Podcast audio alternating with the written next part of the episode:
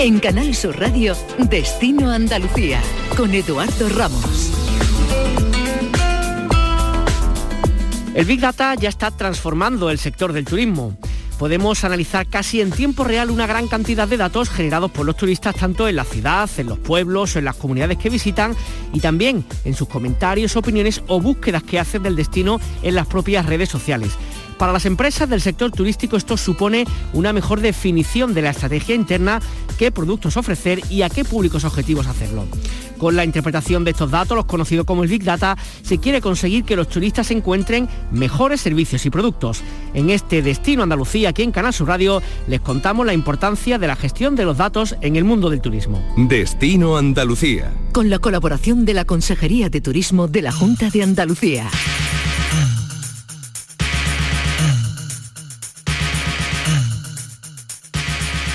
Es imprescindible decir que Andalucía lidera un proyecto europeo para facilitar análisis de datos de destinos y de pymes, un programa en el que participan distintas regiones de toda nuestra comunidad autónoma, de todo nuestro país y de toda Europa, y también en el cual se hablan de recursos y de destinos para beneficiarse de las posibilidades de la tecnología. Para hablar de todo ello tenemos con nosotros a Moisés Rubiño, responsable del Departamento de Marketing Digital y Big Data de Turismo Andaluz. Moisés, ¿qué tal? Buenas tardes. Hola, buenas tardes. Gracias por estar con nosotros el Big Data hay que ver que, parece mentira que simplemente con el análisis de los datos que generamos los turistas seamos capaces de traducirlo después en, negocio y en posibilidades económicas, ¿no? Claro, esa, la, idea mm, principal es esa, es que en base a, la iteración normal que tiene un turista cuando está viajando, podamos tomar decisiones, podamos saber el comportamiento que tiene o el, o el, comportamiento que le gustaría tener, que muchas veces es distinto, e intentar adaptar el sector turístico a esas posibles necesidades que tiene para que seamos más competitivos frente a otros destinos. Mm.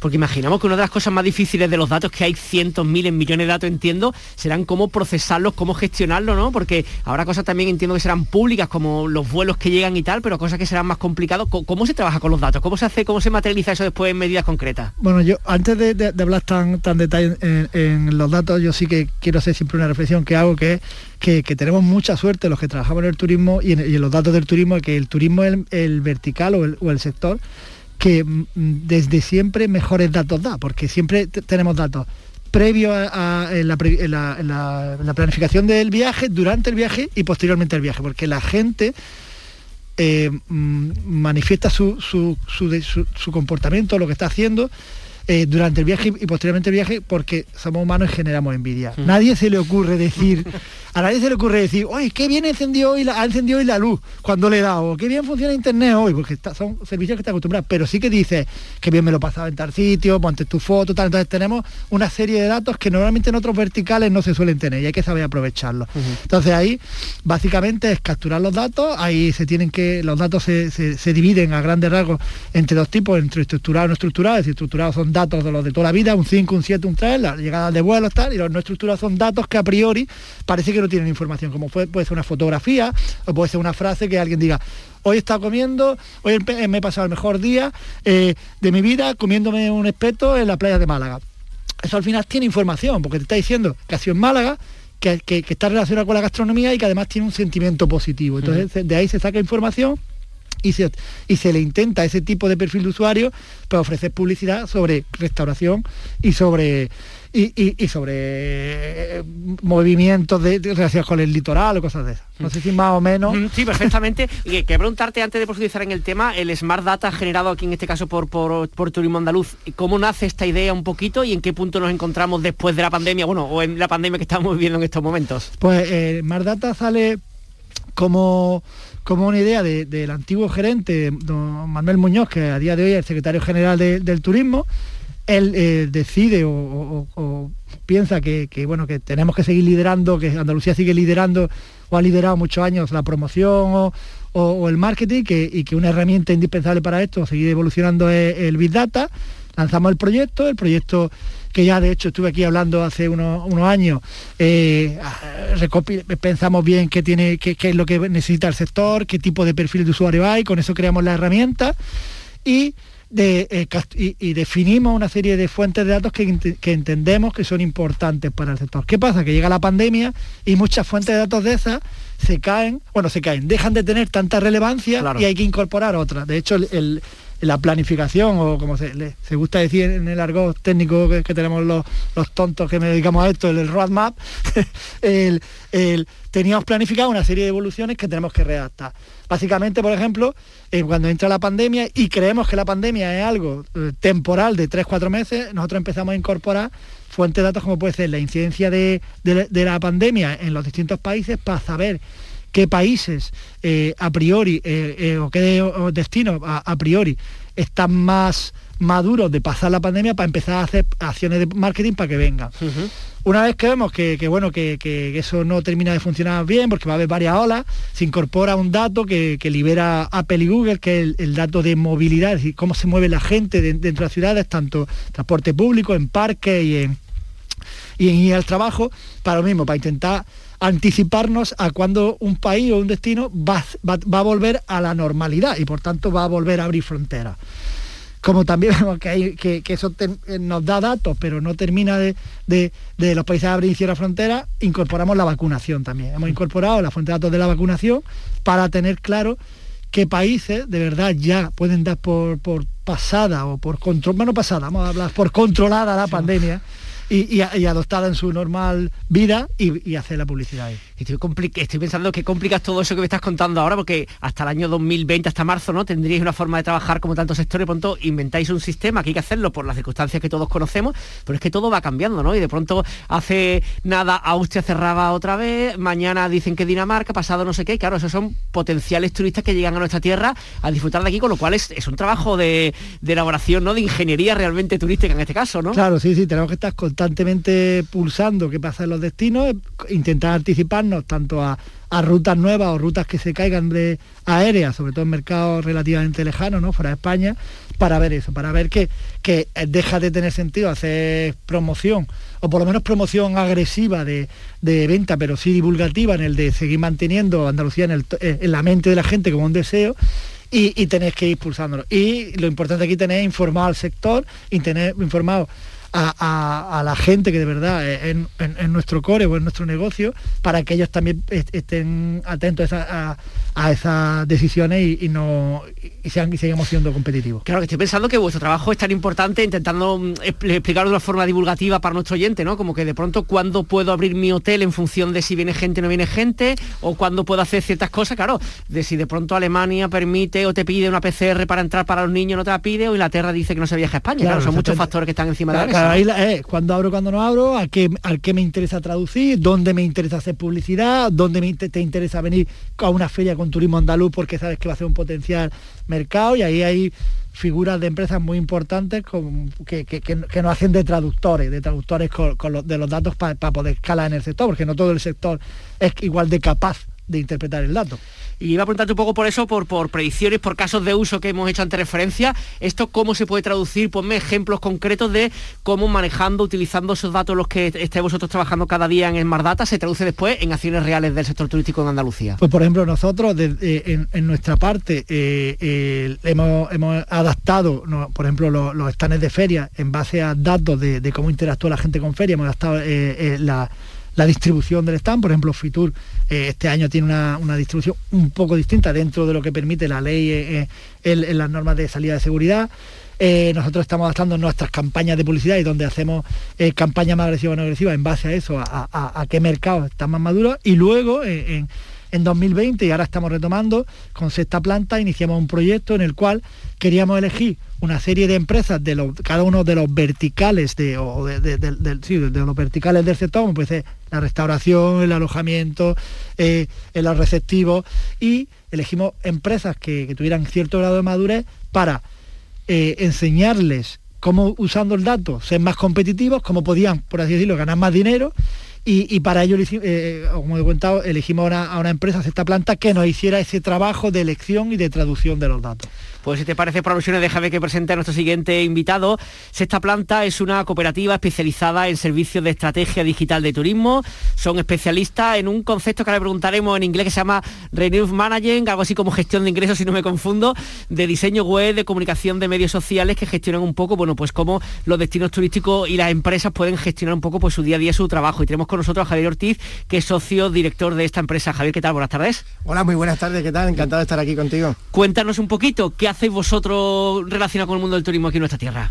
Bueno, a ver, nosotros eh, nacimos aquí en Andalucía, trabajamos para toda España, con empresas de toda España, pero ah, básicamente y, explicado de manera muy rápida y sencilla, nosotros básicamente ayudamos a las empresas turísticas a, digitalizar sus procesos para ser más eficientes, ¿no? Somos una especie como, me gusta llamarles como gestores del cambio, ¿no? Y, esa mm, tan conocida como la transformación digital, eh, cuando llegas a una pequeña empresa, ¿no? Una microempresa, una empresa familiar, pues requiere de una serie de transformaciones que, son complicadas y nosotros ayudamos a esa empresa a, hacer esos cambios. Eh, eh, algunos son más de proceso y otros son más dirigidos a ventas, que precisamente donde, donde eh, incide esa técnica que, utilizamos el término en inglés de revenue management, pero justamente tú lo has dicho, la gestión de los ingresos de, los alojamientos turísticos. Oye, y para aquellos que nos estén escuchando en cualquier punto de Andalucía, que a lo mejor tengan un hotel con 10, con 15, con 20 habitaciones, o que gestionen apartamento turístico 1, 3, 5, 10, ¿cómo vosotros podéis, eh, digamos, ofrecerle servicios para mejorar, digamos, su, negocio? Bueno, a ver, nosotros trabajamos en un modelo de externalización del servicio de gestión de, ingresos, ¿no? Eh, no todos los alojamientos se pueden permitir tener esa figura en sus plantillas. Eh, en primer lugar, porque escasea en el mercado laboral ese perfil profesional y luego porque no todas las empresas se lo pueden permitir. Entonces, esa es la manera en la que nosotros prestamos nuestro servicio. Y luego que, bueno, es un servicio que ayuda a ordenar las ventas de un establecimiento, ayuda eh, un poco a, ver todas estas oportunidades que, como bien ha explicado Moisés, eh, nos brinda el nuevo ecosistema digital y de, los datos para tomar mejores decisiones, qué tipo de mercados son mejores, qué, qué mm, tipo de producto hay, eh, es el mejor para dirigirlo a determinados mercados, incluso determinadas fechas del año es mejor Mm, eh, dirigir un producto u otro, ¿no? Eh, te pongo un ejemplo, ¿no? En, el mes de febrero, pues que está cercana a la fecha del Día de los Enamorados, pues los productos se dirigen más a las parejas, a, las escapadas de fin de semana, cuando en verano, pues eh, el, mercado que más eh, viaja es el mercado familiar, ¿no? Pues ese tipo de procesos en el que nosotros ayudamos, ¿no? Y cuéntanos un poquito así de, proyectos que estéis ahora mismo trabajando, no hemos metido en vuestra página web, ¿no? Si metes esta planta, pues un vistazo que tienen mucha gente con la que colaboráis, diseño web, marketing, online, comunicación digital, aparte de la gestión de, de, tema de, reservas. Cuéntanos casos concretos y cómo pueden verse beneficiados empresas que trabajen con gente como vosotras. Bueno, a ver, nosotros quizás lo que más nos apasiona es trabajar mano a mano con los alojamientos turísticos, ¿no? Ahí tenemos casos excepcionales de empresas que empezaron con nosotros hace siete años, que fue cuando, cuando abrimos la, empresa y, han mejorado sus ingresos, pues en algunos casos mm, eh, eh, unas mejoras muy sustanciales, ¿no? Incluso doblar sus ingresos eh, con un mínimo esfuerzo, ¿no? Eh, mm, por ejemplo, trabajamos con un hotel en Córdoba, un hotel familiar en Córdoba, con el que empezamos prácticamente en el año 2014, que era el, primer año, y no solamente le ayudamos a digitalizar su proceso de gestión, y además yo recuerdo que el, padre, ¿no? que era el que la primera generación, ¿no? el, que, el fundador de aquel hotel, una de las cosas que me, pedía, me decía era, Javier, yo necesito un programa en el que yo no tenga que estar en el hotel para poder ver las reservas que tengo, porque él lo tenía literalmente en papel, en, una, libreta, ¿no? una libreta, Lo, que, lo que antiguamente se conocía en hotelería la, famosa sábana, ¿no? Y él me decía, yo quiero verlo en, mi, en mi casa y poder saber si el lunes tengo que abrir o tengo que mandar más limpiadora o menos y, entonces pues le ayudamos a digitalizar todo su proceso de gestión, ¿no? Y implantamos lo que se llama un PMS, que es un sistema de gestión de alojamientos turísticos en la nube, de manera que él podía acceder desde el ordenador de recepción, pero también desde su móvil, ¿no? Y podía ver, ver las reservas que le entraban. Eh, y, ya no solamente ese programa de gestión le sirvió para gestionar mejor y, más de manera más sencilla su alojamiento, sino también eh, le sirvió pues para, para aumentar, maximizar sus ingresos estoy pensando, Javier, que, digamos la profesionalización de los negocios es, lo que hay que hacer, porque no queda otro remedio. estoy pensando que si yo tengo un apartamento y digo, hoy lo pongo el apartamento a 70 la noche, mañana a 90 porque ha subido, pasa mañana a 60. Eso al final así, si no se hace, si se hace así, la cosa no va a ninguna parte, ¿no? Exactamente, lo has descrito perfectamente. Precisamente el sector de, los apartamentos turísticos, bueno, que se conoce en, turismo como las viviendas vacacionales, es un sector que ahora mismo se está empezando a profesionalizar, ¿no? Llevaba desde el año 2016, que fue cuando afloró ese, ese sector con, la consolidación de la plataforma Airbnb. Eh, lleva unos años mm, precisamente buscando esa profesionalización, también para encontrar su hueco en el mercado después de todos los vaivenes que ha tenido eh, ese sector. Y precisamente ahora mismo, pues al albor de las nuevas tecnologías, de nuevas plataformas que están saliendo específicas para la gestión de, viviendas turísticas, ya no solamente en la parte de ingresos, sino también en la gestión del, espacio, ¿no? Eh, desde apertura de puertas automáticas, climatización, robotización domótica, eh, ayuda no solamente a, como decía, a la parte de marketing, sino también a la experiencia del, del, huésped, que al fin y al cabo destinos como Andalucía es lo que buscan, que esos sectores se, se profesionalicen en ese sentido para que la experiencia del usuario, del turista en este caso, sea una experiencia pues más enriquecedora y cuando vuelva a su país pues hable del destino Andalucía no solamente de su experiencia con el alojamiento, sino en general todo, ¿no? Mm. Quiero voy a preguntarte, Moisés, un poco, hemos visto un ejemplo claro este, ¿no? De cómo una empresa ofrece en este caso pues un programa o una herramienta para que el hotelero pues pueda eh, mejorar pues eh, el servicio hacia los clientes y obviamente tener pues más, eh, más clientela. ¿Qué más sectores, qué más ejemplos, qué más posibilidades permite el Smart Data, el Big Data a nivel general y que se traduce en el día a día en el quehacer del turístico en nuestra comunidad autónoma? Por ejemplo, nosotros ahora mismo, eh, a nivel, bueno, eh, eh, con, los hoteleros tenemos firmado un acuerdo con, la FAJAT, que te tengo que dar las gracias desde aquí a, la FAJAT, en la integración con, los PMS que, ha nombrado Javier, para poder capturar datos y tomar decisiones. Pero, por ejemplo, el otro día tuvimos un congreso, bueno, hubo aquí en Málaga un congreso de de camping a nivel nacional y ellos nos pidieron hacer el mismo proyecto, decir, oye, vamos a integrarnos con Smart Data para que los campings empecemos también a ceder datos y a, obtener conclusiones, porque el problema del mundo de los datos, eh, o en el mundo en general, es que hasta hace pocos años Mm, todos queríamos tener nuestro dato y no compartirlo. Y al final teníamos, veíamos un trocito del pastel. Si compartimos todos los datos, somos capaces de ver el pastel entero y cada uno aporta un dato y obtiene una visión global que le permite ser más competitivo. Ya te digo, tenemos los campings, también tenemos proyectos con, la, parte de nieve de, de Cetursa, que gestiona la, la, estación de esquí. Tenemos, tenemos un montón de proyectos abiertos que nos van a permitir colaborar y tomar decisiones mucho más cualificadas. Mm, y una última ronda, un par de preguntas a cada uno con el tema de los datos en un mundo tan competitivo como esto, eso de compartir los datos suena un poco extraño, ¿no? Porque imagino que todo se compra, todo se vende. ¿Cómo se gestionan los datos? Porque habrá datos públicos, pero otros datos, ¿quién contabiliza cuántos likes hay, por ejemplo, ha visto la Alhambra, he visto la mezquita de Córdoba? ¿Eso cómo, se gestiona? En, general, en general el, mundo del dato en general es, abierto, es decir, no, el concepto ya de, ese de dato privado no es tan alto como, como, como creíamos.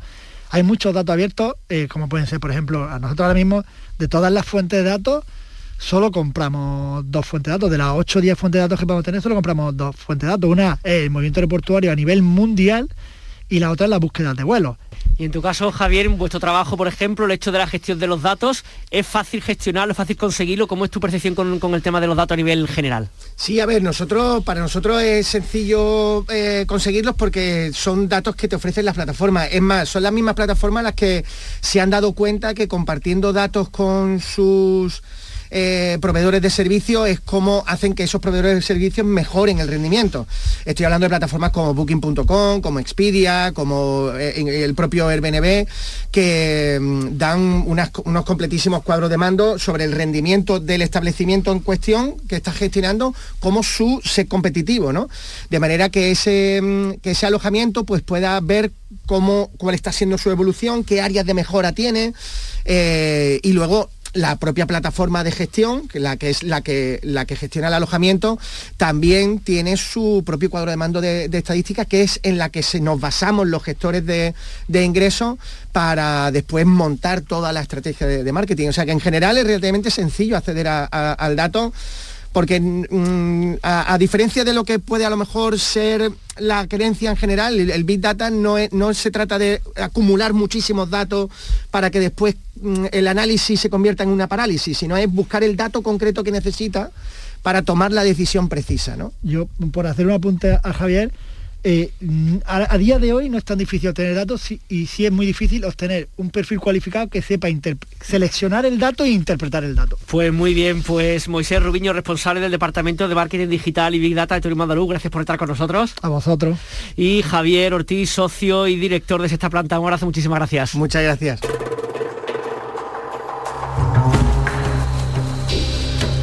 Turismo, viajes, ocio, escapadas. Destino Andalucía.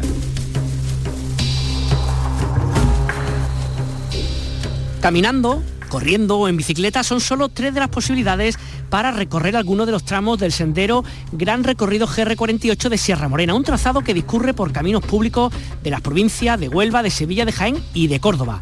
Cuenta con más de 550 kilómetros, en total son 30 etapas y una variante de las que consta este sendero que nos acerca hasta seis parques naturales de Andalucía. Saludamos hasta ahora a Hervigio Núñez, que es el gerente de la Asociación para el Desarrollo Integral del Territorio de Sierra Morena de Córdoba. Hervigio, ¿qué tal? Muy buenas tardes. Hola, buenas tardes. Una ruta como esta de 550 kilómetros mm, está bien servida, ¿no? O sea, quien te ganas de andar, de caminar, de ir en bici, tiene el lugar perfecto para ello, ¿no? Sí, la verdad que es así. La verdad que ha habido personas que lo han recorrido íntegramente, digamos, en un tema continuo, pero lo que se suele, se suele habitualmente ir recorriéndola por, por etapas por etapas. Como la mayoría de los senderistas y la gente que practicamos el, un poco el, tema natural, pues nos gusta eh, conocer nuevos, nuevos territorios. Normalmente lo que hacemos vamos cambiando, vamos intentando primero coger nuestras etapas más cercanas y después vamos intentando coger eh, etapas eh, diferentes y esto siempre lo acompañamos que cuando acabamos el sendero pues necesitamos hacer algún tipo de actividad o una comida o algún sitio de tema de patrimonio. Todo va, va, va íntimamente relacionado. Imaginamos que habrá rutas de todo tipo, ¿no? Algunas que serán más, más exigentes, más de alta montaña, otras que serán un poquito más llaneando. Habrá, claro, 550 kilómetros y 30 etapas y un poco para todos los gustos, ¿no? Sí, quizá incluso, por ejemplo, la parte de Aracena y Pico de Roche, una parte mucho más más, tranquila lo de, recorrer y ya en la parte de Córdoba hay tramos que se complican un poquito más por todo el tema de los, como sabes, las la pendientes, tanto de cuando vas de Andújar hasta Huelva, pues va descendiendo lo que es el tema de, de las pendientes, entonces suele ser mucho más exigente la parte de Córdoba y la parte de Jaén. Imaginamos que también, aparte de conocer el campo andaluz, que es precioso, ¿no? Y estos parques naturales por los que se pasa, en esta 30 etapa también servirá estupendamente para conocer el municipio y conocer su cultura, su gastronomía y su gente, ¿no? Bueno, como tú apuntas, el tema gastronómico es un tema básico. Ten en cuenta que estamos hablando por aquí, por aquí existen denominaciones de, de origen, IGP y, y recursos bastante reconocidos. Pasamos del ibérico, tanto en, sobre todo en Aracena y Pico de Aroche, o el, tema del anís de Casalla, o el aceite de, Córdoba y, y, Jaén, sin olvidar todo el tema de la, carne cinegética, que estamos en plena temporada de casa y bueno, ya tenemos, eh, podemos disfrutar de todo el tema de, de gustar nuestros eh, temas de cinegético, ¿no? Aparte tenemos también, como comenta, tenemos bastantes puntos de interés cultural, tenemos de Montoro, de Casalla, de la propia Aracena con su gruta, eh, su gruta de, la maravilla, y podemos encontrar distintos paisajes, con lo cual podemos darle yo sé, un, planteamiento bastante global y completo a, al senderista y al turista. Oye, aquella persona, el viejo que, de pronto se plantea, se mete y pone GR48, estos 550 kilómetros, para que no se agobien y no entre ansiedad, ¿qué les recomienda? ¿Por dónde se puede empezar? ¿Qué, ¿Cómo sería la forma de acercarse así con un poquito a poco y después ir pillándole pues, de vez en cuando pues, más, más tiempo y todo eso? ¿Por dónde empezamos? Yo en, principio, como te he comentado, yo iría a lo más cercano, si soy de Huelva o de Sevilla, o bien me pilla allí de vacaciones, pues optaría para algunos de los tramos que, que estén cercanos a mi opción y si ya me entra el gusanillo pues iría tocando otro tipo de, planteamiento. A mí como turista me gusta conocer siempre espacios espacios nuevos. Yo casi todos los senderos que están por aquí lo he, lo he recorrido. y en cuenta que a partir de ahí también podemos entrar en otro tipo de recursos como el tema del recurso de, por ejemplo, el tema de avistamiento de aves, de fauna o incluso el de los cielos, porque son starlight, estamos en zona de cielo oscuro, de cualquier tipo de ese recursos pueden ser opcionable, con lo cual yo para empezar empezaría quizás con los senderos mucho más más cercanos o bien a mi a mi residencia o bien al lugar donde donde vayamos a pasar unos días de vacaciones. Eh, toda esta ruta, aparte de poder ir andando, bueno, corriendo que el que quiera, ¿también pueden hacerse en bicicleta, en otros medios de transporte o cómo sería más la forma para hacerla? Vamos a ver en el tanto en, los vamos a llamar los, los tracks que están en la en la página web de GR48 podemos ver si el, la ruta es ciclable o no ciclable. En principio, yo conozco gente que la han hecho eh, completamente en bici, todo lo que es la desde Barranco hasta Santa Elena, ¿no? Pero bueno, hay partes más o menos dificultosas y creo que la, recomendación que te dan en los tracks creo que es interesante, o los tracks o la misma memoria descriptiva que la puedes descargar en PDF. Mm, la verdad que son muchos los espacios por los cuales se puede caminar desde nuestra tierra, desde Andalucía. Y también quería aprovechar para preguntarle, Hervicio, sobre otra cosa muy bonita que a veces no se conoce tanto, que es el Camino Mozárrabe, que también pasa un poco por distintos lugares, pero también un poco por donde se encuentra usted, ¿no? Sí, efectivamente, estamos hablando de, como sabéis, siempre damos a conocer el camino eh, francés, el, camino del norte, como el camino de Santiago, o el camino de la Plata. También nos encontramos con el camino Monsalve, que pasan cinco, cinco provincias por parte de él. Aquí, bueno, eh, no solo eh, acompañamos al, tema sendero, también se acompaña con el tema de el tema experiencial. muchos peregrinos en los cuales buscan un tipo de experiencia diferente al, eh, al senderista habitual, sin menoscabo que cualquier senderista pueda usar estos tramos que también eh, contamos, consta de, gran belleza. Ten en cuenta que vienen los tramos desde Almería, Málaga, enganchan en Almería, Granada, Málaga y enganchan en Baena y en Baena directamente está enganchada la vía de la Plata en, Mérida. Estamos hablando de un camino potente, el más importante que hay a nivel a nivel andaluz de Camino de Santiago. camino, esto se remonta ya a la época en las cuales estábamos bajo ocupamos bajo el régimen dominación musulmana entonces todos los cristianos pues iban de peregrinación hacia Santiago y ese es el nombre del camino Mozarbe de ahí bien muchísimas gracias por estar con nosotros en Canal Sur Radio que tengan buena tarde venga muchísimas gracias a vosotros por llamar y animaros a aprovechar nuestros recursos Destino Andalucía con Eduardo Ramos. Hola amigos, soy Manuel Carrasco y bueno, mi destino para perderme en Andalucía, por supuesto es Isla Cristina, mi tierra donde tengo a la gente que quiero. Podría decir muchos rinconcitos de, allí mismo, la parte del espigón, la parte del punterito, que es donde yo me, he bañado desde muy pequeño con todos los amigos. Eh, es también una zona donde van muchos mariscadores y verdaderamente ahí es donde tenemos la luz más bonita, ¿no? A la parte eh, del atardecer cuando cae que, es una maravilla. También podríamos ir al puerto y, eh, cuando van viniendo los barcos de, pescar, con las javiotas volando, con ese ruido, ese olorcito que hay. Y, bueno, yo creo que lo mejor que tenemos y el aval que tenemos es la gente, ¿no? Que, son todos buena gente y, hay un ambiente agradable y por supuesto las playas, que son una maravilla. Acaba la primera edición de Destino Andalucía de este 2022. Les emplazamos a encontrarnos nuevamente la semana que viene para seguir conociendo y disfrutando de nuestra tierra. Asimismo les recordamos que este programa y todos los que emitimos cada viernes pueden oírlo y descargárselo en nuestra página web y en la app de Canal Sur Radio. Que tengan muy buen fin de semana. Destino Andalucía. Con la colaboración de la Consejería de Turismo de la Junta de Andalucía. En los bolsillos del recuerdo guardo el temblor, tu risa plena en el invierno desde el salón, ahí sigue clavada. Siempre, a veces cuando no lo espero, en un cajón estalla todo mi universo como un cañón. Y ahí sigue la llama Tú ya no estabas aquí, yo estaba esperando a que apareciera Dios, pero no hubo forma de parar el reloj. Y aquí, sin ti, todo está roto. Tú ya no estabas aquí. Oh.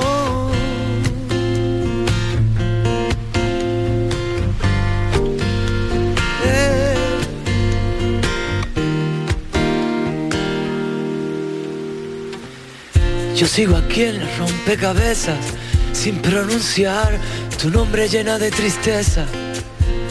Cada lugar te busco en las estrellas. Vuelve y sigo aquí de lado a lado en la ciudad, las naves en tu honor quemando una vez más.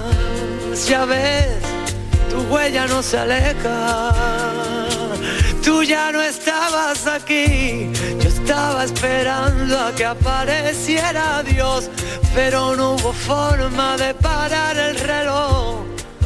Y aquí sin ti. Canal Sur Radio.